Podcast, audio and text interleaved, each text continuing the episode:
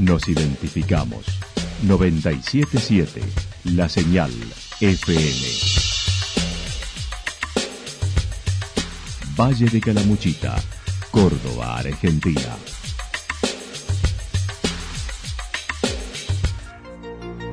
El más completo resumen de las noticias de la región, encontralos todos los días a las 12 y 30, a las 16 y a las 22 horas. Panorama de noticias. Por la 977, la señal FM nos identifica también con las noticias.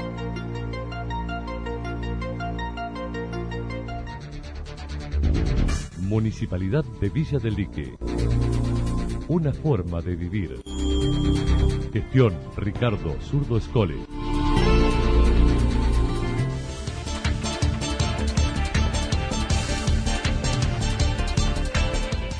A esta hora hacemos un repaso por la información regional a través de los títulos. Albañiles y pileteros, las actividades especiales autorizadas en Villa del Dique.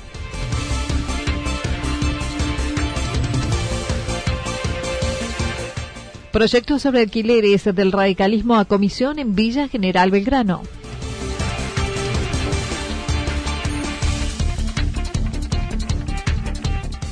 Obligación del uso del barbijo en Yacantó también.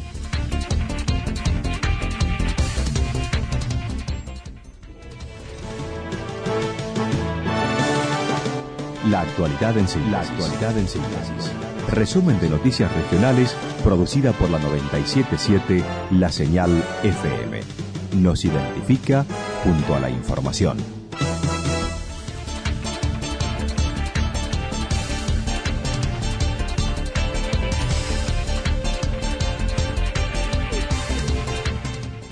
Albañiles y pileteros, las actividades especiales autorizadas en Villa del Dique.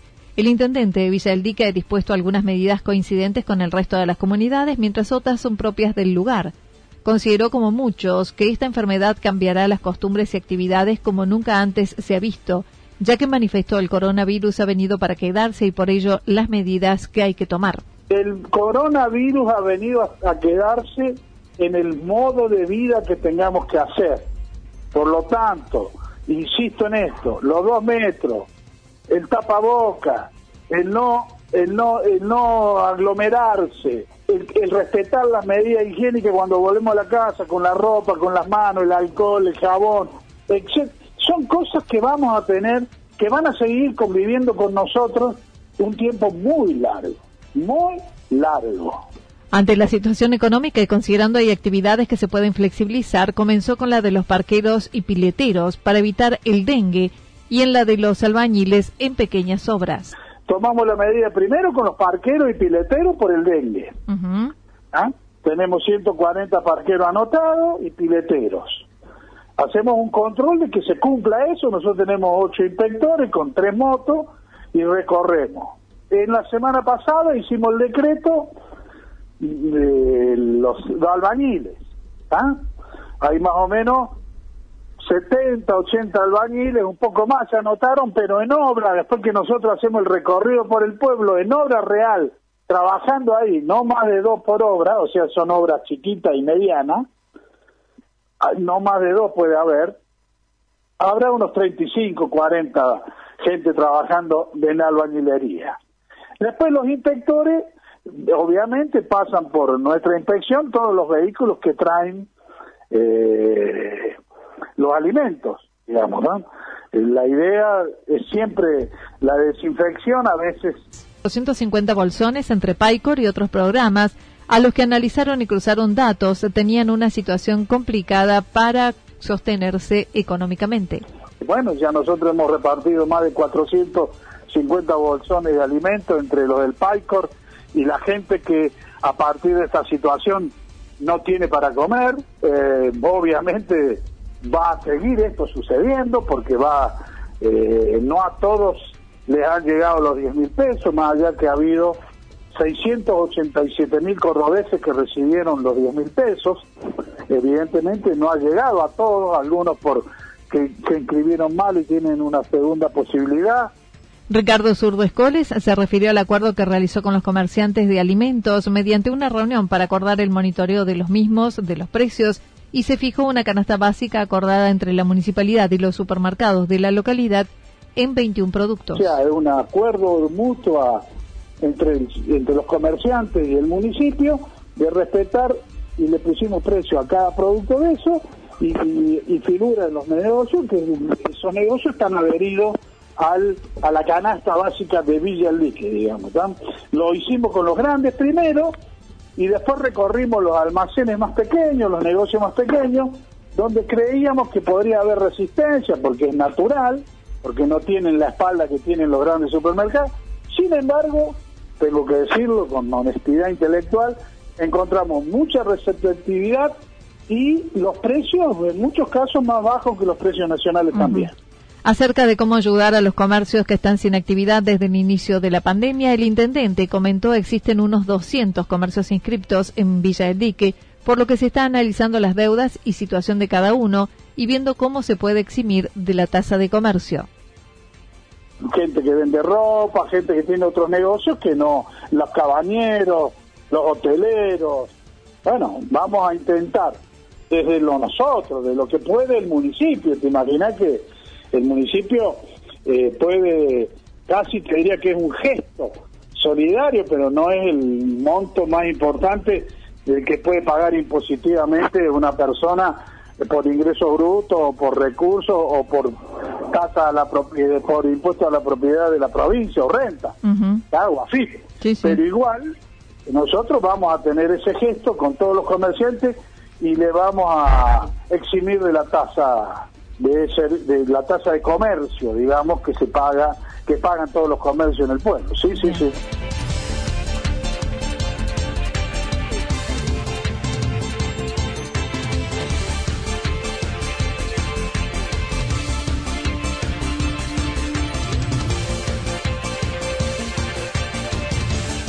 Proyecto sobre alquileres del radicalismo a comisión en Villa General Belgrano. Ayer sesionó el Consejo Deliberante de Villa General Belgrano, donde el orden del día tenía siete temas, entre ellos un proyecto del radicalismo sobre los alquileres comerciales y familiares, solidarizándose con los que están totalmente cerrados y donde el municipio puede otorgar alguna quita al propietario y este hacer lo propio con su inquilino.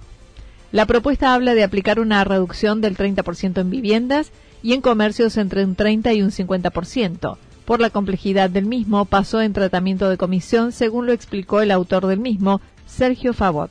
La posibilidad que el Estado no cobre algunas tasas y esto genere en la vivienda, por ejemplo, un descuento del 30% y en comercios con dos fórmulas distintas, que es muy técnico, muy difícil explicarlo, menos por radio, hay que verlo en una planilla, eh, un 30 o un 50% de descuento del alquiler a un comercio. ¿no? Eh, este, este, fue el espíritu de la cuestión, con esto fuimos al Consejo.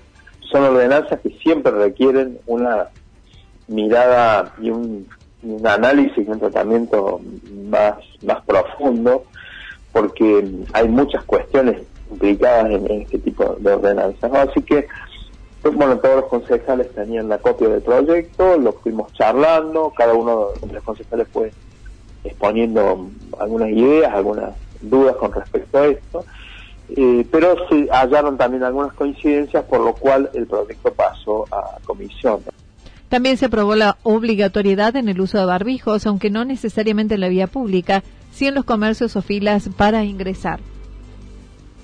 Eh, en la vía pública, con la distancia social que todos sabemos, eh, no es obligatorio el uso de barbijo. Sí, cuando estamos en una cola y esa cola es muy apretada y estamos en contacto, ahí sí ya es, obligatorio ponérselo. Y absolutamente obligatorio cuando se ingresa a un, a un local, ya sea público o, comercial, eh, ahí sí eh, la ordenanza aplica la obligatoriedad de usarlo. ¿no? así que, bueno, hemos fijado eso como criterio y hay el control del cumplimiento de esto mm, son los órganos municipales eh, y operan también las sanciones que, prevé el código de faltas en esto. ¿no? Además, se aprobó el protocolo para los remises, tomando como modelo lo que sucede en la municipalidad de Mendiolaza con la incorporación de mamparas rígidas para proteger al conductor y al pasajero. resguardar con una mampara transparente eh, y rígida eh, separar eh, al conductor del pasajero, ¿no? Y dejar una pequeña ventanilla, un sistema de abrojo o algún otro sistema que se establezca para el, pago de, del viaje. Y em, exigir la, desinfección o limpieza entre eh, uso y uso, ¿no? entre pasajero y pasajero, con eh, alcohol eh, al 70. El concejal radical se refirió a la renuncia de la secretaria de Gobierno en medio de esta situación, considerando no fue una buena decisión de ese momento y además considerando que lo sucedido con las ochas profesionales indicando también les preocupó desde el bloque.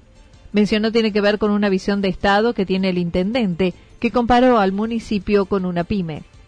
Relación contractual que tenía con el municipio, que era la facturación por monotributo, pero que sí cumplían eh, funciones, ellas han hecho los, respectivos descargos sobre el tema, más en el área social, ¿no? Si uno dice, bueno, dejamos de cortar, eso, no sé, algún tipo de actividad del municipio que hoy puede ser más periférica, pero no, justamente en el ámbito eh, de la salud, ¿no? Pero bueno, esto tiene que ver más con una visión del Estado que tiene el intendente, con la cual nosotros claramente no, no, no coincidimos o disentimos, tenemos una mirada muy diferente del rol del Estado, eh, no creemos que sea una pyme, la municipalidad como lo ha definido el, intendente, todo lo contrario, es Estado, eh, y el Estado tiene que estar al lado de la gente, ¿no? Entonces, desmantelar áreas sociales eh, realmente es una muy mala noticia para Villa General Belgrano, ¿no?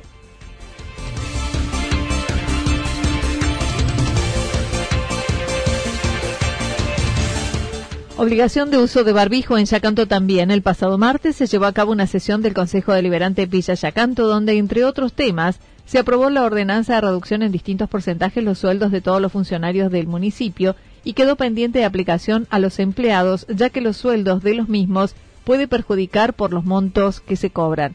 Facundo Martínez, el concejal por la minoría, señaló. De, la extraordinaria, el día martes al mediodía, para tratar el tema de lo que se venía, viste, se hizo lo del sueldo, la baja del 45% del intendente, los concejales y, la planta política, el 35%, y el resto, bueno, los asesores 50 y el resto era los 25 municipales. Así que bueno, nosotros adherimos, acompañamos, hicimos un escrito también acompañando hacia el presidente del Consejo, que nosotros también acompañamos el blog nuestro a esa decisión, que estamos de acuerdo, y lo se fue el tratado el día martes.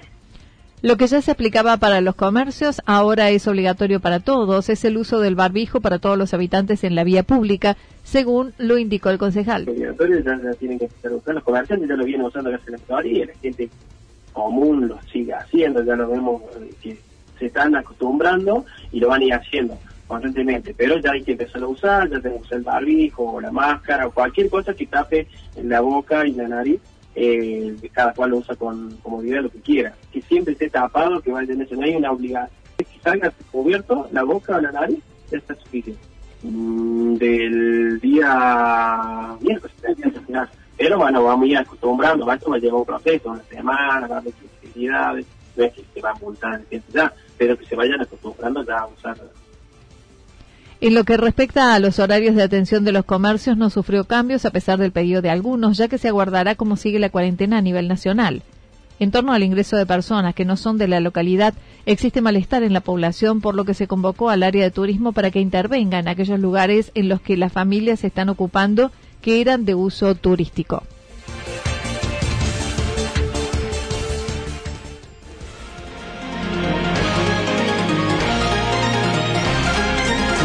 Toda la información regional actualizada día tras día.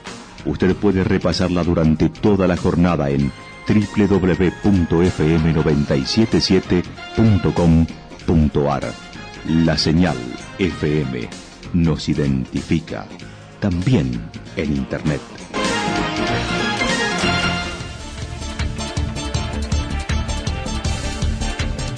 El pronóstico para lo que resta de la jornada indica cielo nublado, Temperaturas máximas que estarán entre los 26 y 28 grados para la región.